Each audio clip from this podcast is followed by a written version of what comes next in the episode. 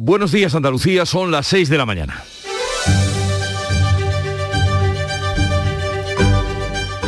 Despierta tu mente, descubre la realidad. En Canal Sur Radio, La mañana de Andalucía con Jesús Vigorra. En el día de la liberalización de las mascarillas en nuestro país, aquí pasó lo de siempre. Media España se mostró cautelosa y siguió utilizándola como medida de prevención y la otra media celebró la alegría de respirar sin la membrana que tapa nariz y boca. Cada uno hizo de su capa un sallo. Las complicaciones se produjeron en los lugares de trabajo y grandes empresas, por lo que a prisa y corriendo, también como casi siempre, el Ministerio tuvo que sacar un anexo de aclaraciones al primer decreto que dejaba muchas dudas con respecto a cómo actuar en el mundo laboral y quién tomaba las decisiones. Ahora las empresas deben atender las sugerencias de los servicios de prevención de riesgos, pero también escuchar a los trabajadores. Aquí, en la mañana de Andalucía, el catedrático de Derecho Constitucional de la Universidad de Granada, Ruiz Robledo, sostuvo que con el decreto en la mano, los trabajadores pueden desprenderse de la mascarilla desde ayer.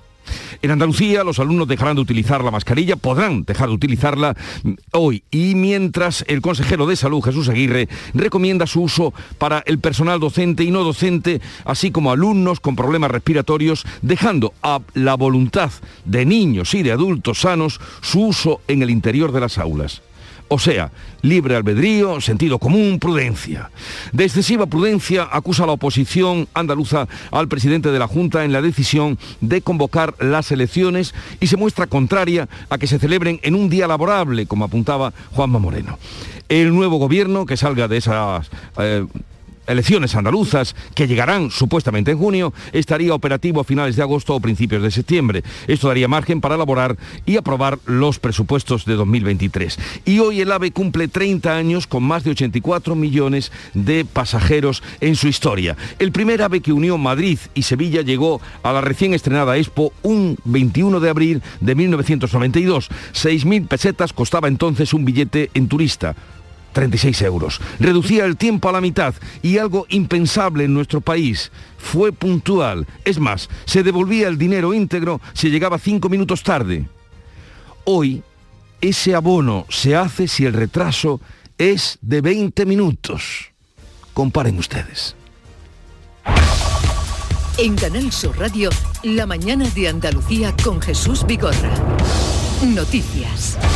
¿Qué vamos a contarles con Carmen Rodríguez Garzón? Buenos días, Carmen. ¿Qué tal? Muy buenos días, Jesús. Y, comencemos por el tiempo. Hoy esperamos cielos poco nubosos en Andalucía. Aumentará la nubosidad a lo largo del día con predominios de nubes medias y altas cuando no se descarta ya al final de la jornada alguna precipitación débil en el extremo occidental y también en el área del estrecho. El viento de componente oeste fuerte en el litoral mediterráneo. Se esperan rachas ocasionalmente muy fuertes en el litoral oriental y también en zonas altas. Las temperaturas mínimas sin cambios, suben las máximas, un ascenso que será notable en el interior de la mitad oriental. 22 grados se van a alcanzar hoy en Málaga y Sevilla, 21 en Córdoba y Huelva, 20 en Almería, 18 en Cádiz y Granada y 16 de máxima en Jaén. Y un día más vamos a hablarles del más que probable adelanto electoral que sigue marcando la actualidad política en Andalucía. El presidente de la Junta dice que pronto, que pronto anunciará la fecha. Quiere que haya un nuevo gobierno en agosto o en septiembre. Juanma Moreno sigue sin despejar la incógnita sobre la fecha de las elecciones autonómicas, pero por lo dicho en las últimas horas por el presidente es ya casi seguro que serán en junio un domingo o cualquier otro día de la semana. Moreno va a dar a conocer la fecha cuanto antes, sin concretar qué día hará el anuncio. Ha reconocido que el vicepresidente Juan Marín tiene una visión diferente sobre la convocatoria, aunque, niegue que, aunque niega que se muestre contrario al adelanto. Dice que va a ser el primero en conocer la fecha. Insistía también el jefe del Ejecutivo andaluz en que las actuales circunstancias económicas obligan al adelanto. Andalucía y los andaluces necesitan tener un instrumento sólido y ese instrumento sólido es un presupuesto. Para tener un presupuesto que necesito que haya un gobierno a finales de agosto, de septiembre, ya constituido constituido y presentar en, noviembre el proyecto de presupuesto para el 2023. Pero desde Ciudadanos insisten en rechazar el adelanto, así lo señalaba la portavoz parlamentaria Teresa Pardo. Cuando digo todos es todos, y todos es todos. O sea, aquí no hay excepciones. Los representantes públicos tenemos unas obligaciones, para eso nos pagan, para eso me pagan.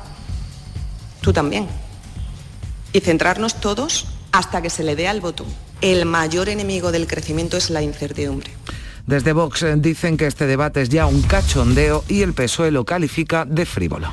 El primer día sin mascarillas en interiores ha estado marcado por muchas dudas, confusión, desconcierto en colegios y empresas. Sí, jornada de confusión en los centros docentes donde esperaban instrucciones de la Consejería de Educación, que primero barajaba la posibilidad de ir retirando paulatinamente la mascarilla, pero una vez que analizaba el decreto del Gobierno Central, los juristas entendían que era de obligado cumplimiento ese decreto. El consejero de Salud, Jesús Aguirre, recomendaba en cualquier caso el uso de la mascarilla para el personal docente y no docente, también alumnos con problemas respiratorios y dejando a la voluntariedad tanto de niños como de adultos sanos su uso en el interior de las aulas. Recomendamos que aquellos que tengan cualquier problema de vulnerabilidad o que tengan algún tipo de síntoma de patología, sobre todo respiratoria, utilicen las mascarillas. Y por supuesto en el transporte escolar, mayores de 6 años, hay que ir durante todo el transporte, como manda el artículo único del Real Decreto, hay que ir con mascarilla. Pues confusión en los colegios y también en las empresas. El Ministerio de Sanidad ha publicado una guía para orientar a los servicios de prevención de riesgos laborales, que son los que tienen la decisión final, lo explicaba Carolina Darias. En relación a las empresas, la regla general, insisto, es que no serán obligatorias en el ámbito laboral. Ahora bien, si los servicios de prevención hacen una evaluación del riesgo de ese puesto de trabajo y determinan otras medidas, incluida la de la mascarilla, sí será obligatoria. Hoy, 21 de abril, el AVE Sevilla-Córdoba-Madrid cumple 30 años. La ministra de Transporte, Raquel Sánchez, va a presidir en Sevilla la toque conmemora ese primer viaje del AVE en España. Entró en servicio comercial el 21 de abril de 1992. Más de 84 millones de pasajeros han usado en estos 30 años este servicio. El primer tren llegó a la capital hispalense ese 21 de abril de hace 30 años, un día después de la inauguración de la exposición universal, un servicio que cambió el transporte de pasajeros en España. Pues llevo 20 años viviendo aquí y estudiando aquí y yo no hubiera podido estudiar aquí si no hubiera sido por el AVE. Ya tardábamos nueve horas o más en llegar a Madrid y ahora en dos horas y media estamos allí. La verdad es que es súper confortable, rápido y bueno, es un viaje que llega un momento en que no hay distancia realmente. Vuelve a subir la luz este jueves. Poco duró el respiro de estos días después de que ayer tuviera el precio más bajo de todo 2022. Hoy el precio medio de la electricidad va a ser de 160 euros el megavatio hora. Esto es casi un 90% más que ayer cuando costó 85 de media. El precio máximo para este 21 de abril se va a dar entre las 8 y las 9 de la noche. Va a costar 223 euros. El mínimo será de 101 euros entre las 3 y las 4 de la tarde. Mientras las gasolineras calculan que en abril están vendiendo un 35% más que hace un año debido en parte al descuento del gobierno de 20 céntimos por litro, aunque el sector asegura que el dinero anticipado por Hacienda se les ha agotado y siguen enfrentándose a problemas de liquidez. Si no nos hacen las liquidaciones de las cantidades vendidas en el mes de abril en un plazo de 48 horas a partir del día 1 de mayo, va a haber por lo menos 3.000 estaciones de servicio que van a tener que cerrar. No tenemos liquidez y no vamos a poder pagar las nóminas ni comprar el carburante. En deportes, empate del Granada con el Atlético de Madrid en el Wanda Metropolitano. Sí, es un resultado 0-0 que permite al equipo nazarí aferrarse a la permanencia en primera. Buen debut, por tanto, del nuevo entrenador de Aitor Caranca. La jornada 33 termina hoy con dos andaluces en Liza. El Cádiz recibe al Atleti Bilbao y el Sevilla se juega los puntos en el campo del Levante. Se cierran así los partidos de liga para dar paso ya a la final de la Copa del Rey del sábado entre el Real Betis y el Valencia. Enseguida les damos más datos, desarrollamos estas y otras noticias, pero antes, ¿qué cuenta hoy la prensa? ¿Cómo avanza el día, Javier Moreno? Las portadas, Carmen, Jesús, muy buenos días. Mm, ¿Pensáis que arrojan algo de luz al escenario de las mascarillas? Bueno, depende del diario que leamos. A ver, mira, las portadas. Diario de Sevilla, la Junta renuncia a regular las mascarillas en los colegios. Esto lo dicen todos los diarios del grupo Yolí. En portada, división de opiniones en la calle, en la fotografía de portada, un grupo de personas sale de un centro comercial no llevan la mascarilla puesta. En Huelva Información sí vemos mascarillas en, en ese centro comercial. Hay un dependiente y una clienta.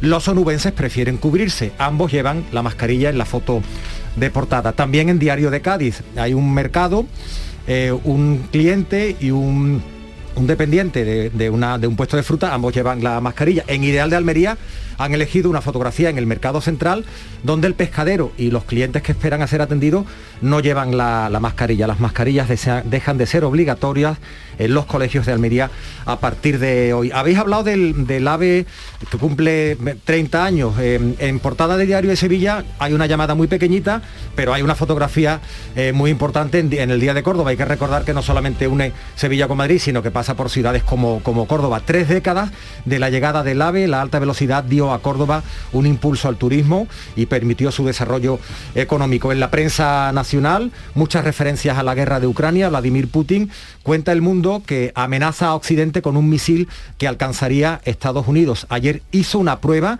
de ese misil balístico, se llama Satán 2 tiene un alcance, llegaría también a Madrid y destruiría una superficie como el estado de Texas, que tiene casi 700.000 kilómetros cuadrados. Por cierto, ¿sabes cuánto cuesta la entrada más barata para ver a Rosalía, Carmen? Bueno, yo he visto que hay bastante polémica. No he mirado cuánto cuesta, pero... mm, Pero fin. más de La 50 más barata- euros seguro. La más barata, 73 euros para ver a Rosalía en Almería. Yo me pregunto si venden los prismáticos O los regalan. O sea, la regalan más la barata que tiene que ser la que está más lejos, ser- o sea, para verla de cerca, mm, échale ciento y algo. Ahí 200 están los, euros, los ¿no? detalles para que los Y necesite pero, pues, en- podrían en añadir de unos euros y poner eh, lo que tú dices, un regalo de primático. Bueno, ya veremos. Eh, el día, ¿cómo viene hoy según la agenda de Beatriz Almeda? Buenos días. Buenos días, pues Doñana vuelve al Parlamento Europeo. La Comisión de Peticiones va a abordar hoy ocho denuncias, quejas o requerimientos de ciudadanos y organismos españoles relacionados con los acuíferos y con el proyecto de almacén del gas. Izquierda Unida pedirá allí en Bruselas un control integral y que se blinde Doñana ante amenazas. Una manifestación, profesionales de urgencias extrahospitalarias van a reivindicar este jueves en Sevilla condiciones iguales para todos, iniciarán una concentración a las puertas del Servicio Andaluz de Salud y continuarán con una manifestación an- hasta el Parlamento de Andalucía. Tenemos una publicación, la del Instituto Nacional de Estadística, sobre el padrón que recogerá el efecto en la población del segundo año de la pandemia. En el primero perdió más de 100.000 personas. Un concurso, esta tarde a las 8 comienza la edición de este año del Premio Jaén de Piano con el concierto del prestigioso pianista Francesco Piemontesi. Y fuera de España, el Parlamento británico votará y debatirá si abre o no una investigación para aclarar si Boris Johnson mintió o no mintió sobre las fiestas, que ya sabemos que sostiene que no sabía nada, que no sabía que contravenía sus propias normas. Las fiestas de Downing Street que todavía siguen coleando. Y la fiesta de la mañana, de las 5 de la mañana, la alegría de despertarse con Charo Padilla. Buenos días. Hola, ¿qué tal? Buenos días. Lo hemos pasado muy bien, la verdad, porque hemos hablado un poco del Club de los Primeros. Le he preguntado a las personas que nos escuchan que, bueno, que por, a quién se lo recomendaría y por qué. Ajá. Y la respuesta me ha gustado mucho, ¿no? Por qué se enganchan al club, cómo se han enganchado, de qué manera. Hay gente que simplemente tropezó con nosotros, otros que son fieles de toda la vida y otros que alguien se lo preguntó y se lo digo, niño, escucha esto. Y se enganchó. Y está muy divertido. Y el por qué les gusta escuchar las historias de la gente. Y los problemas que tienen algunos, como por ejemplo Juan, que es agricultor del Saucejo y nos ha contado el hombre que ya está a punto de jubilarse, que tiene un campo, de cómo ha subido todo eh, de manera exagerada en los últimos casi Ya. meses, ¿no? Sí, sí, sí. y cómo va a comprar unos limones que son dos euros y pico y él los vende a 30 céntimos. Bueno, pues todas esas cosas, los distintos acentos La realidad. y la realidad de la vida es lo que le gusta a la gente del club. de Y los eso es lo que tiene el Club de los Primeros con Charo Padilla. Eh, gracias, Charo. A vosotros. Y vamos a escuchar qué música, con qué nos sorprende hoy el Canal Fiesta, ¿no? Vamos a ver.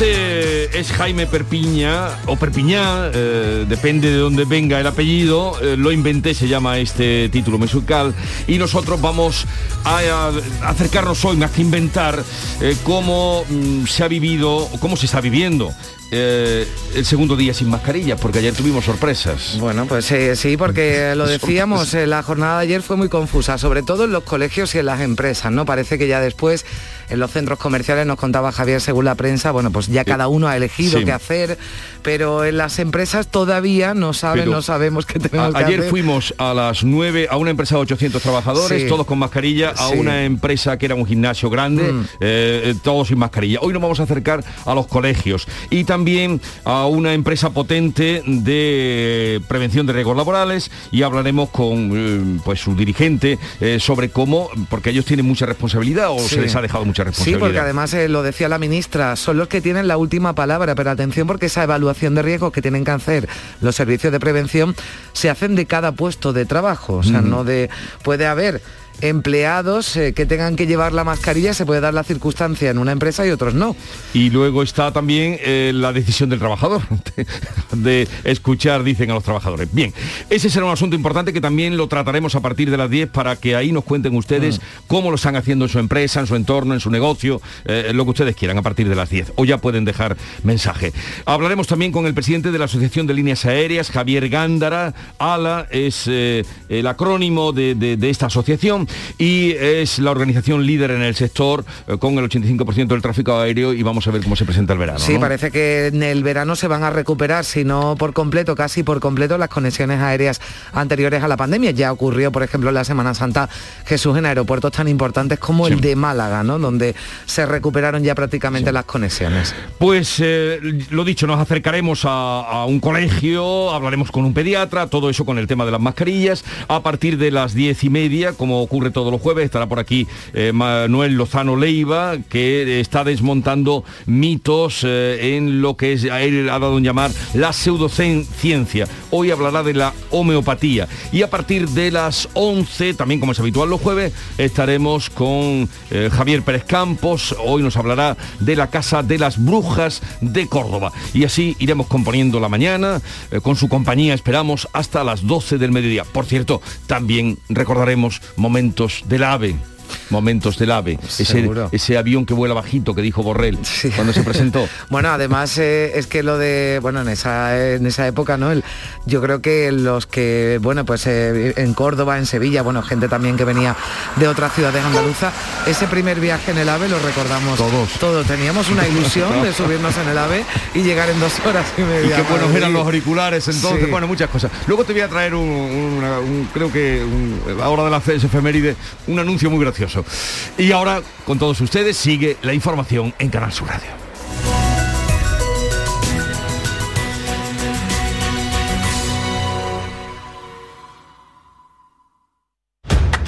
Un corazón fuerte es capaz de mover el mundo. Por eso queremos reconocer con el distintivo Corazón Andaluz a todos los productos, personas y empresas que ponen a Andalucía en marcha. Cuando veas un distintivo Corazón Andaluz, sabrás que ahí hay excelencia y que se consigue desde Andalucía con amor. Donde late Andalucía, Corazón Andaluz. Junta de Andalucía. En Vitaldent, este mes, 15% de descuento en tu tratamiento dental. Porque sabemos que tu sonrisa no tiene precio. ¿Cuál? ¿Mi sonrisa? ¿Será la mía? Oye, ¿y la mía? Claro, la vuestra y la de todos. Hacer sonreír a los demás no cuesta tanto. Pide cita en el 900 101 001 y ven a Vitaldent. Chano, ¿nos disfrazamos de factura de la luz para asustar al personal? ¡Tequilla! Con Hogar Solar ahorras tanto que eso ya no da yuyu. ¿Hogar Solar? ¡Claro! No como mi cuñado Alfonso que riega todos los días una lámpara creyendo que le va a crecer una planta fotovoltaica. Hogar Solar, la luz que te ayuda a ahorrar. Ahora mismito voy a ponerme yo la plaquita. La mañana de Andalucía con Carmen Rodríguez Garzón. Canal Sur Radio. Son las 6 y 19 minutos. La incógnita sobre las elecciones andaluzas sigue marcando la actualidad política. El presidente de la Junta insiste en que va a dar a conocer la fecha cuanto antes, aunque no concreta qué día hará el anuncio. Se ha reconocido Juanma Moreno que el vicepresidente tiene una visión diferente sobre esa convocatoria, aunque niega que se muestre contrario al adelanto. En cualquier caso, asegura que respeta su visión. Además, eh, dice que será el primero en conocer la fecha elegida. Bueno, no es lo que me dijo en la conversación que tuve yo ayer, pero bueno, eh, es normal, esto es un, cada uno puede opinar de una manera distinta y, y además es positivo, cada uno tiene un ángulo de visión de las cosas. Yo lo que sí creo es que con una inflación de dos dígitos, con una turbulencia económica tan severa como las que tenemos, con una crisis económica que desgraciadamente tenemos, Andalucía no puede plantarse en el 2023 con los presupuestos prorrogados del 2021. Pues bien, Ciudadanos, eh, su portavoz parlamentaria Teresa Pardo ha rechazado de plano ese adelanto electoral. Eh, también en esa misma línea el portavoz de Vox ha criticado el cachondeo, ha dicho Manuel Gavira, que tiene el presidente de la Junta con la fecha de las elecciones. Nos parece muy frívolo lo que está pasando. El señor Moreno Bonilla está demostrando que no es nada serio. No es nada serio lo que está haciendo. A él Andalucía no le interesa. Si le interesase, haría lo que tiene que hacer. Le escuchamos hablar de los presupuestos, de los presupuestos fuertes, unos presupuestos consolidados para el ejercicio 2023. Pues que se deje de risa, que se deje de monsergas y lo que tiene que hacer es convocar.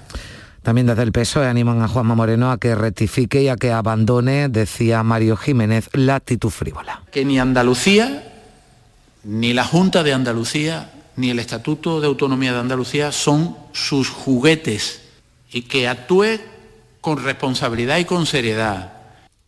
Y la consejera de Igualdad ha reconocido en las últimas horas que su partido, que Ciudadanos, se han cometido muchos errores. Citaba, entre otros, la negativa de participar en el Gobierno de España, la mala comunicación y también la desatención de las estructuras municipales y territoriales en Andalucía. Entiende Rocío Ruiz que todo esto les ha llevado a la última posición en las encuestas y ha responsabilizado directamente a los cargos orgánicos del partido de la situación. Yo creo que sí que se han cometido muchos errores, eh, errores de comunicación, errores también de elecciones, en este caso de pactos, y se han cometido también errores en, en no asentar suficientemente la estructura territorial en los municipios, pues apoyando más a concejales, a las bases, a los afiliados, y esos errores yo creo que los que están al mando, que son evidentemente la ejecutiva y los que tienen cargos orgánicos, que yo no lo tengo, son los que tienen que analizar y corregi- y corregirlos. Y el diputado por Cádiz en el Congreso, el Guardia Civil Juan Antonio Delgado, va a optar a la candidatura a la Junta en el proceso de primarias que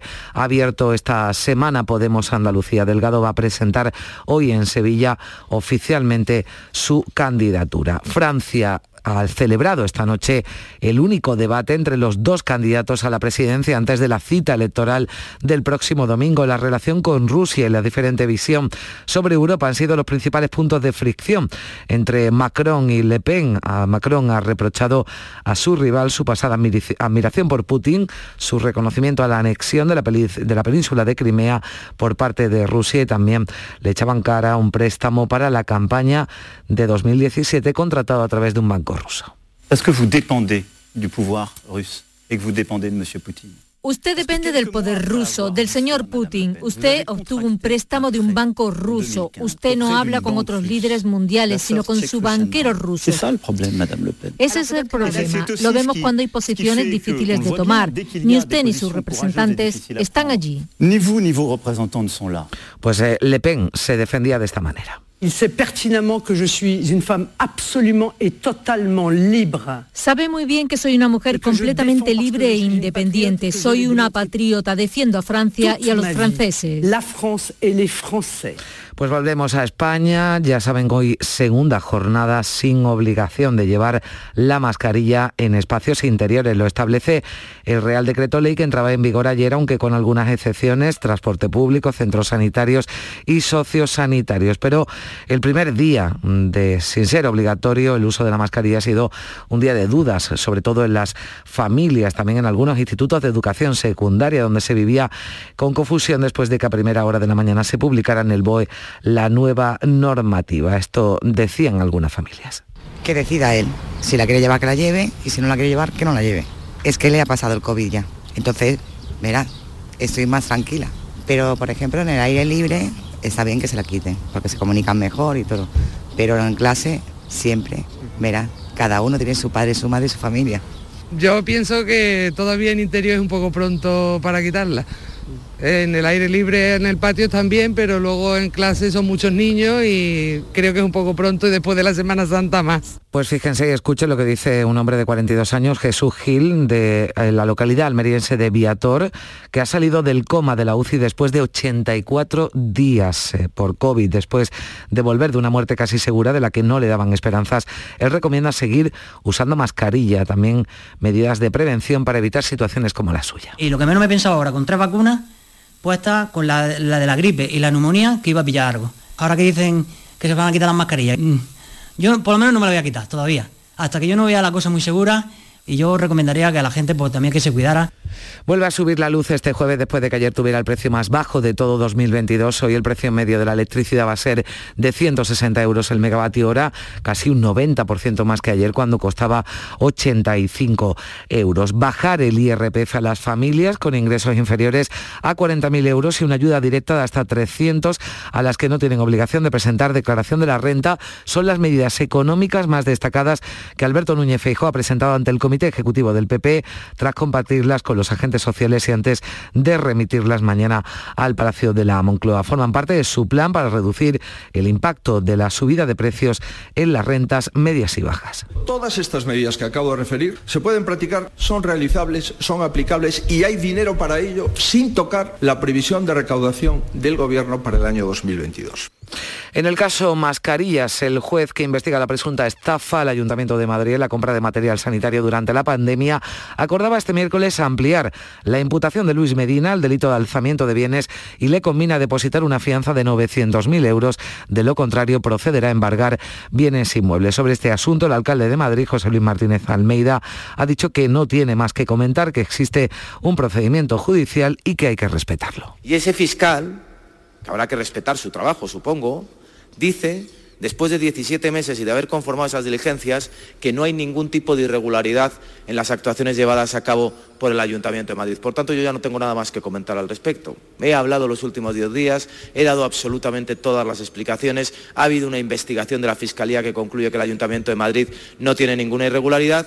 Y el presidente de la Generalitat, Per Aragonés, va a estar hoy jueves en Madrid y se va a reunir con los partidos afectados por el caso del presunto espionaje a líderes independentistas a través del programa Pegasus. Este miércoles, el presidente catalán ha advertido a Sánchez de que el caso va a afectar a la relación de Esquerra con el Ejecutivo. Podría retirar su apoyo parlamentario. La ministra de Defensa no ha querido desvelar si el Centro Nacional de Inteligencia dispone del Pegasus y se ha limitado a asegurar que el organismo cumple absolutamente la legalidad. El líder del PSC de los socialistas catalanes, Salvador Illa, ha tachado de intolerable cualquier tipo de espionaje político, pero asegura que no es la tónica del Ejecutivo que apuesta por el diálogo para solucionar los problemas de Cataluña. Yo estaba ahí, yo he estado un año y, y una semana en el gobierno de España, conozco bien cómo van las cosas y yo creo en la palabra del gobierno de España. ¿eh? El gobierno de España no espía, el gobierno de España dialoga. Y la vicepresidenta Yolanda Díaz ha emplazado a las explicaciones que sobre este asunto se ha comprometido a ofrecer la titular de Defensa 6 y 27. Viernes 29 de abril, bote especial de Euromillones de 130 millones para hacer lo que siempre soñaste. Y si necesitas ayuda para soñar, podemos cambiar el contar ovejitas por contar hasta 130 millones. Así, uno, dos, tres. Así hasta 130 millones como mínimo. Este viernes 29 de abril mínimo garantizado de 130 millones de euros. Porque cuando tienes todo el tiempo del mundo nada te quita el sueño. Euromillones, dueños del tiempo. Loterías te recuerda que juegues con responsabilidad y solo si eres mayor de edad. ¿Quieres vivir toda la emoción de la Copa del Rey en directo? Ven al lago y disfruta de la pasión del fútbol a través de las ondas hasta el 23 de abril. Tendremos entrevistas, conexiones en directo desde el campo y toda la diversión que el lago tiene siempre preparada para ti. ¡Te esperamos!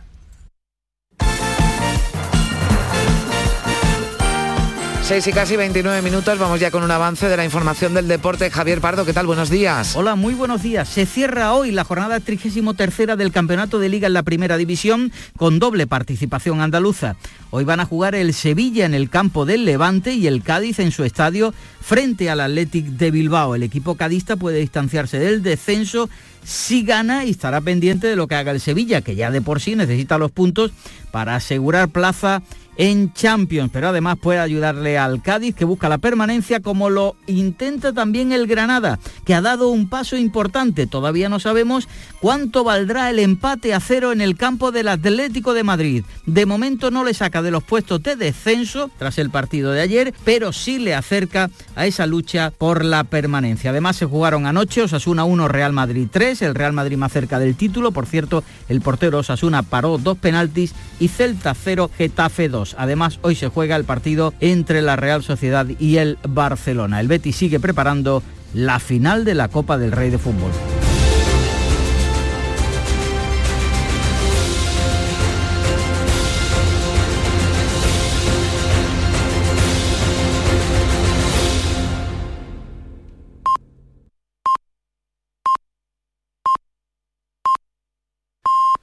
Andalucía son ya las seis y media de la mañana. La mañana de Andalucía con Jesús Vigorra. Y a esta hora recogemos en titulares para ustedes las noticias más destacadas que les venimos contando en la mañana de Andalucía con Carmen Rodríguez Garzón. El nuevo gobierno que salga de las urnas andaluzas estará operativo a finales de agosto o principios de septiembre. Es lo que pretende el presidente de la Junta porque dice que esto dará margen para elaborar y aprobar los presupuestos de 2023. La oposición eleva el tono ante la demora del anuncio electoral y rechaza la insinuación de convocar en un día laboral. Segundo día sin mascarillas. Los andaluces viven la nueva situación entre el alivio, la cautela y el recelo. La Consejería de Educación despeja dudas. Solo son obligatorias las mascarillas en el transporte escolar a partir de los seis años. Salud recomienda en cualquier caso que las mantengan las personas con síntomas de COVID y las vulnerables. Y después de bajar la luz, vuelve a subir hoy y sube mucho, el doble con respecto al día de ayer. 85 euros ayer de media, 161 hoy, con un valle de 101 euros entre las 4 y las 5 de la tarde y una cima de 223 entre las 9 y las 10 de la noche. Núñez Feijóo enviará mañana al gobierno su plan económico que incluye bajada de impuestos. El líder del PP plantea una ayuda familiar necesitada de hasta 300 euros y el IRPF a rentas menores de 40.000 euros. El presidente de la Generalitat catalana amenaza con retirar su apoyo al gobierno si no asume las responsabilidades en el espionaje a líderes independentistas. Pero Aragonés va a estar en Madrid hoy para reunirse con los partidos a los que han pinchado presuntamente los teléfonos. El Centro Nacional de Inteligencia mantiene el secreto sobre sus actuaciones y la ministra de Defensa sostiene que los servicios de espionaje solo actúan dentro de la ley. El juez imputa al comisionista Luis Medina en el caso Mascarillas y le añade el alzamiento de bienes. Le da tres días para pagar 900.000 euros de fianza ante la sospecha de que ha ocultado sus bienes y vaciado sus cuentas bancarias. España ha acogido a 134.000 ucranianos de los 64.000 que tienen protección temporal. Pedro Sánchez ha visitado el centro de acogida de Málaga y ha avanzado un proyecto para ampliarlo con casas prefabricadas.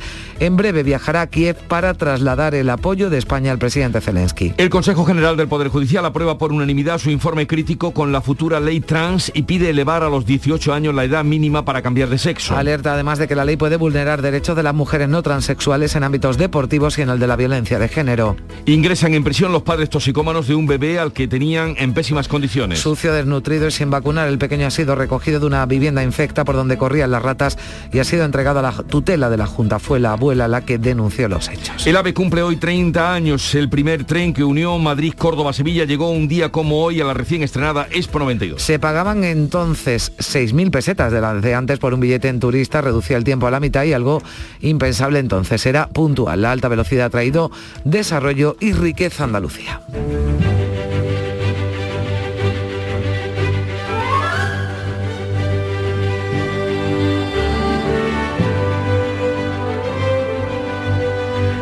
Hoy es la festividad de San Anselmo. Fue obispo y doctor de la iglesia, nació en Aosta, fue monje, abad del monasterio de Bec, en Normandía, enseñaba ah, a caminar, enseñaba el camino de perfección, luego mm, tuvo una importancia considerable en la sede de Canterbury, en Inglaterra, y trabajó denodada, denodada denodadamente. Hay que ver. Qué la palabra esa. Denodadamente. Víctor, aclárame. denodadamente por la libertad de la iglesia y eso le llevó a tener algunas dificultades y algunos destierros, que eso también se ha dado muchas veces dentro en el seno de la iglesia. Hoy la, la efeméride no puede ser otra. Ya, ayer nos fuimos a la expo y hoy nos subimos a la B, ¿no? Eh, algunos datos, mm, un poco para que no sea solo el recordar que tal día como hoy llegaba el AVE. Fue en su día, es que pa- parece, pero parece que, que- era impensable en aquella época. No, lo era, lo era. Fue el tren que tuvo la velocidad media más alta porque circulaba a una media de 222 kilómetros por hora. Y en aquel tiempo era eh, aún más rápido que Japón, que tenía la media en 218. El tren bala, ¿no? De Sí. Japón, ¿no? Y, y más rápido que el TGV, el de francés, el de Gran Vitesse, el que circulaba a 216 kilómetros por hora. Bueno, en ese momento eh, lo del ave y la velocidad se vio como algo, en fin, peligroso, ¿no? Había quien decía, pero ¿cómo puede ir un tren a esa a esa velocidad, no? Y- pues fue y va, vamos. Y la puntual. Y hoy te he traído a ti y a todos los oyentes eh, este anuncio eh, Hmm. curioso, ingenioso. Era Rafael Álvarez el Brujo, el grandísimo actor jiennense, que eh, lo anunciaba así. Esto es un japonés, un francés eh, y un español. Y dice el japonés, en mi país hay un tren tan rápido que se llama el tren bala. Y dice el francés, en mi país hay un tren que va por debajo del agua y une París con Londres. Y dice el español, "Ch, en mi país hay un tren que va de Madrid a Sevilla, parando en Ciudad Real, Puerto Llano y Córdoba, en dos horas y un poquito. Y dice el japonés, Quillo, ¿qué pasa? ¿Que va volando? Y dice el español, "Ch, a ver, AVE, uno de los mejores trenes del mundo. Es bueno, ¿no? Es bueno, es bueno. Hoy, por A ver. cierto, se presenta, eh, coincidiendo con este 30 aniversario, el nuevo logotipo también de, de AVE que ha cambiado. Ha habido un concurso y se ha esperado hasta hoy, porque la ministra de Transporte va a viajar en el AVE de las ocho y media, sale de Atocha, va a presentar ese logo y estará, bueno, pues eh, después en Sevilla a las 9 coge el AVE, a las once y media estará en Sevilla, en la estación de, de Santa Justa, donde se va a celebrar ese acto ¿no? de conmemoración de los 30 años de la alta velocidad. Parece mentira. Eh, y daban el caramelito que ya no dan, ¿te acuerdas del caramelito? Sí, el las, las gominolas que estaban buenísimas y además cuando podíamos aprovechábamos y echábamos unos cuantos al Sí. bolso y Era- los auriculares que los acumulábamos no sabíamos muy bien por qué, pero nos los llevábamos y los acumulábamos en casa, en fin. Y la cita del día que dice así, la libertad no consiste en tener un buen amo, sino en no tenerlo. Esto lo decía Marco Tulio Cicerón, siglo I antes de Cristo. La libertad no consiste en tener un buen amo, sino en no tenerlo. Y vamos con la segunda entrega de la prensa. Javier Moreno, hola de nuevo. Hola de nuevo, me tranquiliza lo que dice Carmen. Yo ya no soy el único que se llevaba los auriculares del. ¿Y- el puñado de caramelo? El puñadito de, de caramelo. Bueno, mira, mira el contraste, Carmen Jesús, en Diario de Cádiz. Colapso en la línea entre Cádiz y Madrid por falta de trenes. Un asunto que leemos en portada de este rotativo del grupo La demanda supera por mucho a la oferta. Es una noticia que no es la de apertura. Casi todos los diarios abren con noticias relacionadas con las mascarillas, con fotografías de, de portada en mercados, en tiendas donde hay clientes y dependientes que la llevan, otros que no la llevan, en fin, hay cierta confusión, la cosa no está clara. Sí la lleva puesta en la imagen de portada el presidente del gobierno, Pedro Sánchez, que saluda ayer a un niño en el Palacio de Ferias de Málaga. Sentíos como en vuestra patria. Sánchez anuncia que el centro de refugiados ucranianos de Málaga se ampliará con un módulo más. En Huelva Información, ya decimos, los onubenses prefieren cubrirse y cuenta también que el EPE ya tiene unidas por paseo marítimo las playas de la Antilla e Isla Antilla. En Ideal, lo comentábamos hace un ratito, en Ideal de Almería, ver a Rosalía en Almería costará en la localidad más barata 73 euros. El Día de Córdoba apuesta en su foto de portada por las tres décadas de la llegada del AVE, la alta velocidad a Córdoba le dio un impulso al turismo y permitió su desarrollo económico. En Ideal de Granada también un proyecto está listo, el del metro por el sur. El sábado se va a realizar la cata geológica entre Churriana y Las Gabas. Es el último paso de esta fase. En Diario de Sevilla, terrible esta noticia, un bebé entre ratas y basura, lo denunció la abuela, prisión para unos padres de Sevilla que tenían a su hijo en condiciones eh, infectas, dice este diario. En Ideal de Jaén, Fíjate, Carmen Jesús, detenido por robar 70 nichos en la capital. ¿Nichos ha dicho? Nichos, nichos con, con N de Navarra. Vendía los objetos como chatarra y la policía los cifra en unos 3.000 Qué euros. Esto es la prensa de Andal- de Andalucía y en la, en la prensa nacional, bueno, sin ánimo de generar pánico, la fotografía, la imagen de portada del diario El Mundo es para ese misil que ayer probaba Rusia. Putin amenaza a Occidente con un misil que alcanzaría a Estados Unidos. Dice, hará que se lo piensen dos veces quienes desafíen a nuestro país con su retórica desenfrenada y agresiva, decía el presidente Rusia. Por cierto, Satán, Rusia. ¿no? Satán 2, ¿no? Satán Se 2. llama. O sea, es que con Se llama. nombre que tiene no... Y no es, no es un misil. buenas no puede tener, no. No es un misil lo que lleva en portada el diario El País en imagen, es la fotografía de los dos candidatos a la presidencia, Macron y Le Pen. Le Pen vende moderación para acortar distancias con Macron. El actual presidente ataca a la candidata de extrema derecha por sus vínculos con Moscú. Le dice, usted depende del poder ruso y de Putin. Y de Putin, sí, sí. El, el gran debate de Francia. Bueno, ya les contaremos. 6.39 minutos de la mañana. Sigue la información en Canal Sur Radio. La mañana de Andalucía. Un corazón fuerte es capaz de mover el mundo. Por eso queremos reconocer con el distintivo Corazón Andaluz a todos los productos, personas y empresas que ponen a Andalucía en marcha. Cuando veas un distintivo Corazón Andaluz, sabrás que ahí hay excelencia y que se consigue desde Andalucía con amor. Donde late Andalucía, Corazón Andaluz. Junta de Andalucía. ¿Quieres vivir toda la emoción de la Copa del Rey en directo? Ven al lago y disfruta de la pasión del fútbol a través de las ondas hasta el 23 de abril. Tendremos entrevistas, conexiones en directo desde el campo y toda la diversión que el lago tiene siempre preparada para ti. ¡Te esperamos! La mañana de Andalucía con Carmen Rodríguez Garzón. Canal Sur Radio. Son las 7 menos 20 minutos de la mañana, 57 días cumple hoy la guerra en Ucrania. Rusia ha recrudecido su ofensiva en el este del país. Es el sonido de esta noche Lugansk, una de las dos provincias del Donbass más al sur. En Mariupol se cumple un día más de asedio. Este miércoles ha fracasado el intento de sacar a 6.000 civiles. Kiev ha ofrecido a Moscú negociar la evacuación total de todos los vivos. El presidente Zelensky ha urgido a Europa esta noche una vez más a dejar de comprar petróleo a Rusia, de financiarle la guerra a Putin, ha dicho Zelensky. Moscú informa por su parte de que ha probado con éxito ese nuevo misil balístico intercontinental que ha recorrido 6.000 kilómetros desde el noreste del país hasta la remota península rusa de Kanska. Dice Putin que esto debe ser motivo de reflexión para aquellos que intentan amenazar a Rusia.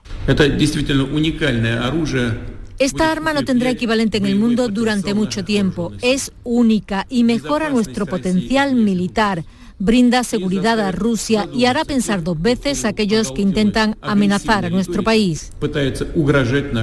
El Pentágono ha minimizado el lanzamiento, dice que se trata de un ejercicio rutinario del que ya habían sido avisados, aunque según ha informado la Casa Blanca, el presidente Joe Biden va a hacer este jueves un anuncio relacionado con la guerra de Ucrania, entre rumores de que prepara la autorización de unos 800, de otros 800 millones de dólares más en asistencia militar a Ucrania. 134.000 desplazados ucranianos han llegado a España desde que comenzó la invasión rusa al país, lo avanzaba el presidente del gobierno Pedro Sánchez durante su visita este miércoles al centro de refugiados habilitado en Málaga, en el que se han concedido casi 2.000 permisos de protección temporal a desplazados desde su apertura. Sobre la visita que va a realizar en los próximos días a Kiev para reunirse con Zelensky, Pedro Sánchez ha asegurado que le el compromiso rotundo por la paz y la solidaridad de España. Vamos a hacer todo lo que esté en nuestra mano para que se garantice más pronto que tarde, cuanto antes, la paz en Ucrania y mientras tanto, lógicamente, desplegar toda la ayuda humanitaria que estamos desplegando desde el Gobierno de España, toda la ayuda militar que estamos desplegando desde el Gobierno de España y el alto representante de la Unión Europea para Política Exterior, Josep Borrell, ha reconocido este miércoles que Europa tendría que haber comenzado a independizarse energéticamente de Rusia en 2007. Por ello ha pedido hacer autocrítica y entonar el mea culpa. Borrell ha recordado que Putin ya adelantó en 2007 que consideraba que Rusia se había quedado postergada y que eso no le convenía. Y ya en 2014 Rusia se anexionó Crimea tenemos que hacer un poco de mea culpa, no nos viene mal de cuando en cuando un poco de autocrítica, porque en esos momentos creo que hubiéramos tenido que empezar a disminuir nuestra dependencia energética de Rusia. Y no lo hicimos. Bueno, ahora, ahora sí. Ahora las campanas suenan a rebato. Borrell también se ha referido a la necesidad de que la Unión Europea fortalezca sus capacidades militares, aunque ha descartado la creación de un ejército europeo común en un futuro cercano. Ejército europeo.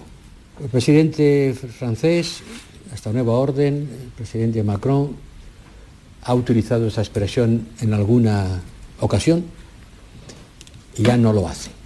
Yo creo que el concepto de ejército europeo no está en la agenda. Lo decía en un acto en Madrid junto al ministro de Exteriores José Manuel Álvarez, que ha señalado que la agresión rusa a Ucrania ha cambiado de la manera de pensar la defensa europea para siempre. Existe una amenaza tangible a nuestra seguridad, decía Álvarez, que ha valorado la unidad de los Estados miembros una vez más. Europa está en todos lados, en la moneda que utilizamos, en la vacuna que nos ponemos y ahora tenemos que conseguir todos juntos que esté donde más se la necesita en estos momentos, que es en garantizar nuestra seguridad, la seguridad de la Unión. Por cierto que los organizadores de Wimbledon, que se va a disputar este año del 27 de junio al 10 de julio, han anunciado el veto a los tenistas rusos y bielorrusos. Consideran que la invasión rusa injustificada y sin precedentes, por lo que entienden que sería inaceptable que el régimen ruso tuviera algún beneficio de la participación de sus jugadores. Y las fronteras de Ceuta y Melilla con Marruecos van a reabrir el 1 de mayo tras 26 meses de cierre, dos días antes de que termine el Ramadán. Es lo que publica el Confidencial. De momento solo podrán cruzar los transfronterizos marroquíes que trabajaban en ambas ciudades autónomas antes de la pandemia y los ciudadanos de la Unión Europea, es decir, todos los ceutíes y melillenses quedan por tanto excluidos de la reapertura los marroquíes residentes en las provincias de Tetuán y Nador que hasta el cierre fronterizo podían entrar en las ciudades autónomas con su documento de identidad o su pasaporte. El presidente de Ceuta, Juan Jesús Viva se reunía ayer en Madrid con los ministros de Exterior y de Defensa. El martes lo hizo con el, de Interior. Les ha pedido que si Ceuta ingresa en el espacio Schengen, los marroquíes solo puedan entrar ya en ella con visado europeo, excepto quizás los transfronterizos. Y más cosas. El coordinador general de Izquierda Unida y portavoz de Unidas Podemos por Andalucía, Tony Valero, va a comparecer hoy jueves en el Parlamento Europeo. Allí va a denunciar las distintas amenazas que a su juicio se ciernen sobre el Parque Nacional de Doñana y reclama una vigilancia integral sobre el espacio. La consejera de Agricultura y Desarrollo Sostenible, Carmen Crespo, respondía precisamente la pasada tarde a una pregunta en el Parlamento de Unidas Podemos sobre la situación hídrica en Doñana y ha reiterado que es el Gobierno quien tiene la culpa de que no llegue el agua al Parque Nacional. Porque aquí hay que diferenciar entre aguas superficiales y aguas subterráneas. Las aguas superficiales tienen que venir a través de una ley del Congreso, que hay que respetar las leyes. Una ley que se aprobó aquí en 2017 y rubricada por el Congreso en 2018. Y esa ley del trasvase no se está cumpliendo. Y ese agua en superficie no llega a Doñana por culpa del Gobierno de España. Pues era un asunto el de Doñana que llega al Parlamento Europeo que cree que los crímenes de ETA deben ser considerados como de lesa humanidad. También los anteriores a 2004, que fue cuando esta tipificación quedó incluida en el Código Penal Español. Recomendación que va a quedar recogida en un informe que hoy aprueba la Comisión de Peticiones. 6 y 47 minutos. Hola, soy Barturo Valls. ¿Cómo? ¿Barturo Valls? Sí, porque soy Arturo en el bar. y hoy soy tu camarero. Pues ponme un colacao. Y en vaso grande. Como quieras, figura, que aquí cada uno lo pide a su manera. Marchando tu colacao. Cada noche, de lunes a jueves, tienes una cita a la que no puedes faltar. Conmigo, en Canal Sur Radio, en el programa del Yuyu, porque siempre hay que ver el lado amable de la vida. Y de eso, ya sabes, que sé un rato. El programa del Yuyu. Te espero de lunes a jueves a las 10 de la noche. Quédate en Canal Sur Radio, la radio de Andalucía. Chano, ¿nos disfrazamos de factura de la luz para asustar al personal? ¡Tequilla! Con Hogar Solar ahorras tanto que eso ya no da yuyu. ¿Hogar Solar? ¡Claro! No como mi cuñado Alfonso que riega todos los días una lámpara creyendo que le va a crecer una planta fotovoltaica. Hogar Solar, la luz que te ayuda a ahorrar. Ahora mismito voy a ponerme yo la plaquita.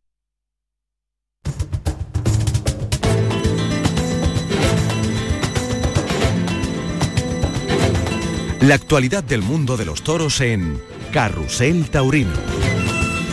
Canal Sur ha entregado el décimo premio Carrusel Taurino al diestro sevillano José Antonio Morante de la Puebla como triunfador de la temporada pasada. En el acto, el torero ha destacado la importante labor cultural que ejerce la fiesta. Por su parte, el, rejoneador y ganadero Álvaro Domecq ha recibido el premio Carrusel de Honor por el conjunto de su carrera y la importancia de su aportación al mundo del toro. En esta entrega de premios, el director general de Canal Sur, Juan de Mellado, ha destacado la apuesta de esta casa por el mundo de los toros precisamente cuando más dificultades había por culpa de la pandemia.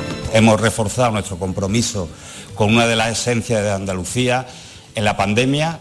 Cuando más dificultades tenía el mundo del toro bravo, Canal Sur también dio un paso al frente, pudimos poner en marcha el ciclo de novillada, la retransmitimos, algunas corridas que se pudieron organizar también estuvimos presentes porque entendemos que no solo forma parte de nuestro patrimonio, sino que también crea empleo y riqueza Vive los mejores festejos de Andalucía en Carrusel Taurino.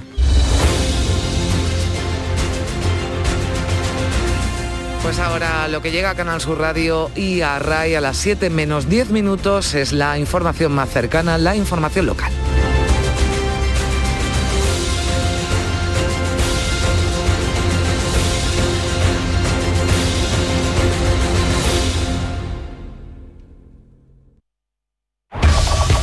La mañana de Andalucía de Canal Sur Radio, las noticias de Sevilla. Con Pilar González.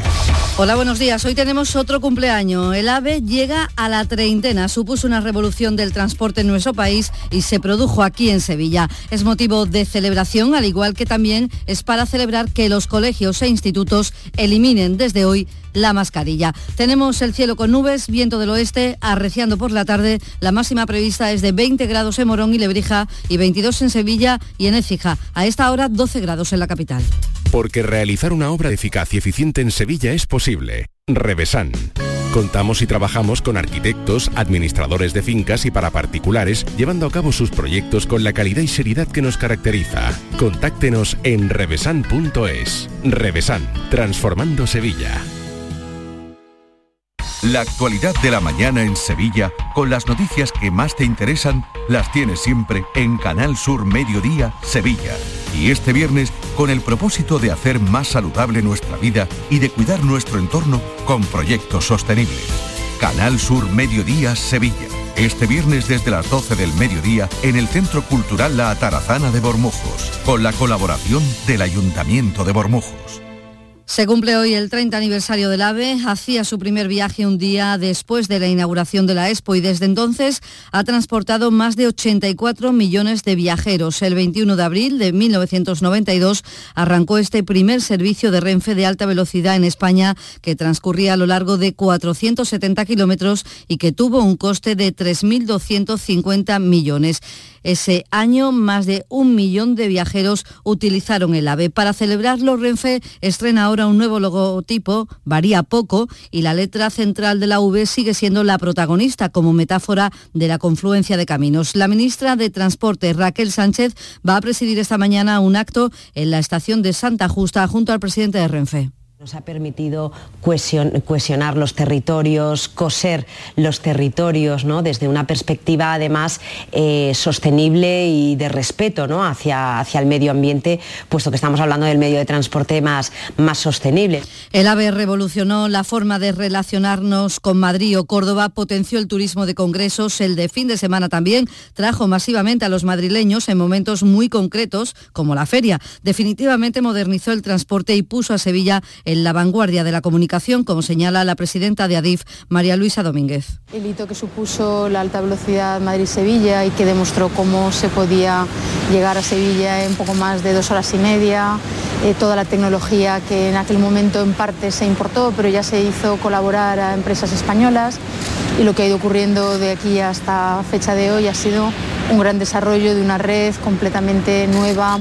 Costaba entonces 6.000 pesetas el viaje en clase turista y duraba 2 horas 45 minutos. Ahora dura 2 horas y media y cuesta en torno a los 70 euros, aunque el precio es variable, llegando a 140, 150. Así valoran algunos viajeros lo que supone para ellos. Pues llevo 20 años viviendo aquí, estudiando aquí y yo no hubiera podido estudiar aquí si no hubiera sido por el AVE. Ya tardábamos 9 horas o más en llegar a Madrid y ahora en 2 horas y media estamos allí. La verdad es que es súper confortable, rápido y bueno, es un viaje que llega un momento en que no hay distancia realmente.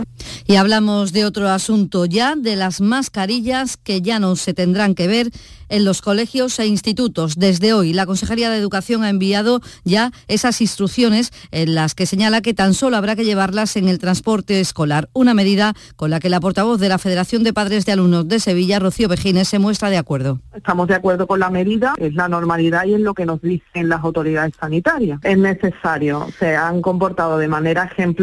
Os podemos adelantar que incluso hay niños y niñas que, que, nos dicen que no se las van a quitar todavía. Creo que en el momento en el que llegue el calor y vean que otros compañeros y compañeras eh, ya se las quitan, pues es muy beneficioso en su ámbito educativo. El Ayuntamiento de Sevilla mantiene la obligatoriedad de la mascarilla en la atención al público en dependencias municipales cuando no haya distancia o ventilación. Como norma general, se sigue recomendando su uso. Lo dice la delegada de Recursos Humanos, Clara Macías. Es decir, en Tusan, pues tanto pasajeros como el conductor tendrán que llevar obligatoriamente la mascarilla también aquellos trabajadores y trabajadoras que compartan vehículos y aquellos que presten su servicio en la calle en un momento determinado, puede ser por ejemplo policía local, se encuentre con aglomeraciones o eventos multitudinarios. ¿no? Pues también la, la mascarilla, aun estando en exteriores, será, seguirá siendo obligatoria. Muchas empresas están a la espera de lo que dictaminen sus áreas de prevención de riesgos laborales para permitir a los empleados trabajar sin mascarilla y en los gimnasios se ha quitado maravilloso. Vamos, lo mejor que se ha podido hacer, la verdad, porque era ya un poquito agobiante y te fatigaba y estaba, salías más cansado, mucho más cansado. Se rinde mucho más y la respiración, es que simplemente con la respiración y a la hora de correr y hacer los deportes es mucho más fácil para ti mismo. Cinco minutos nos separan de las 7 de la mañana.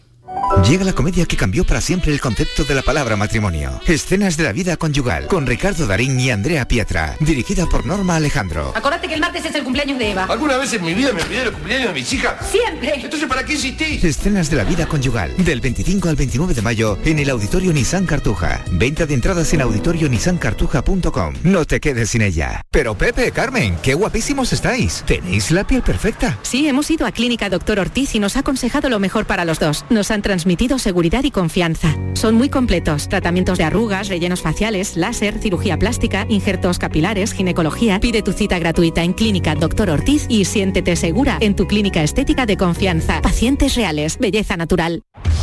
En Canal Sur Radio, las noticias de Sevilla. Tremendo lo, lo, que les contamos ahora. Los padres de un niño de un año, ambos toxicómanos en Sevilla Capital, están en la cárcel. La abuela denunció ante la policía que su nieto de un año vivía rodeado de basuras e incluso ratas. Temía además que el niño pudiera acceder a la droga que consumían los padres de forma habitual. La policía comprobó además que el niño no estaba desnutrido, sin vacunar y sin inscribir en el registro civil. Está ya bajo la tutela de la Junta en un centro de protección. Los dos progenitores tenían órdenes de detención e ingreso en prisión por la comisión de numerosos delitos. Y un trabajador ha resultado herido tras quedar sepultado por un talud en una zanja de una obra de la pedanía de Los Rosales, en Tocina. Varios testigos alertaron a los servicios de emergencia pero cuando llegaron ellos ya había sido rescatado, ha sido trasladado en helicóptero al Virgen Macarena de la capital. Y el Ayuntamiento de Sevilla y la Junta han iniciado las obras de ampliación de la estación depuradora de aguas residuales El Copero. Se convertirá en uno de los mayores complejos medioambientales de Europa con una inversión de 43 millones de euros. Acaba además con las molestias y malos olores de los vecinos de San Jerónimo, como ha recordado el alcalde Antonio Muñoz. Eh, llevan años soportando unos malos olores y precisamente como consecuencia de esta importante inversión que supera los 50 millones de euros, más de 30 meses de obra, creo recordar, pues va a suponer el, superar, pasar página de, una, de un día a día pues plagado de malos olores en ese barrio periférico de la ciudad. La Universidad de Sevilla va a adelantar sus exámenes de septiembre al mes de julio a partir del curso que viene, que comenzará además la semana del 12 de septiembre y el final será el 26 de mayo las clases. Entre las razones para este cambio, la Hispalense argumenta una mayor facilidad para contar con las becas o para solicitar los másteres al finalizar los grados. Sin embargo, la representación de los alumnos, el CADUS, ha votado en contra. Uno de sus portavoces, Ángel Ruiz, recuerda que hay facultades con asignaturas anuales, tendrán menos tiempo para estudiar y más alquileres que pagar si son alumnos de fuera no perdemos de vista la, preocupación de los estudiantes por la reducción de, del tiempo de estudios y pues el sobreesfuerzo que esto puede generar. Y aparte bueno que, que se extienda pues el periodo de exámenes hasta mediados de julio con, con el tema de los alquileres y les contamos en política que el Ayuntamiento de Palomares del Río ha fijado para el próximo 4 de mayo el pleno extraordinario para debatir la moción de censura a la alcaldesa socialista Ana Isabel Jiménez y la proclamación, en su caso, de nuevo alcalde, el portavoz de Ciudadanos Manuel Benjumea. En esta moción se juntan partidos tan opuestos como Podemos y Vox. El problema está en la instalación de una gasolinera muy cerca de las viviendas que ningún partido quiere. La oposición pide la revocación de la licencia, pero la alcaldesa asegura que con el informe del secretario del ayuntamiento incurriría en un delito de prevaricación. Javier Pardo, adelante.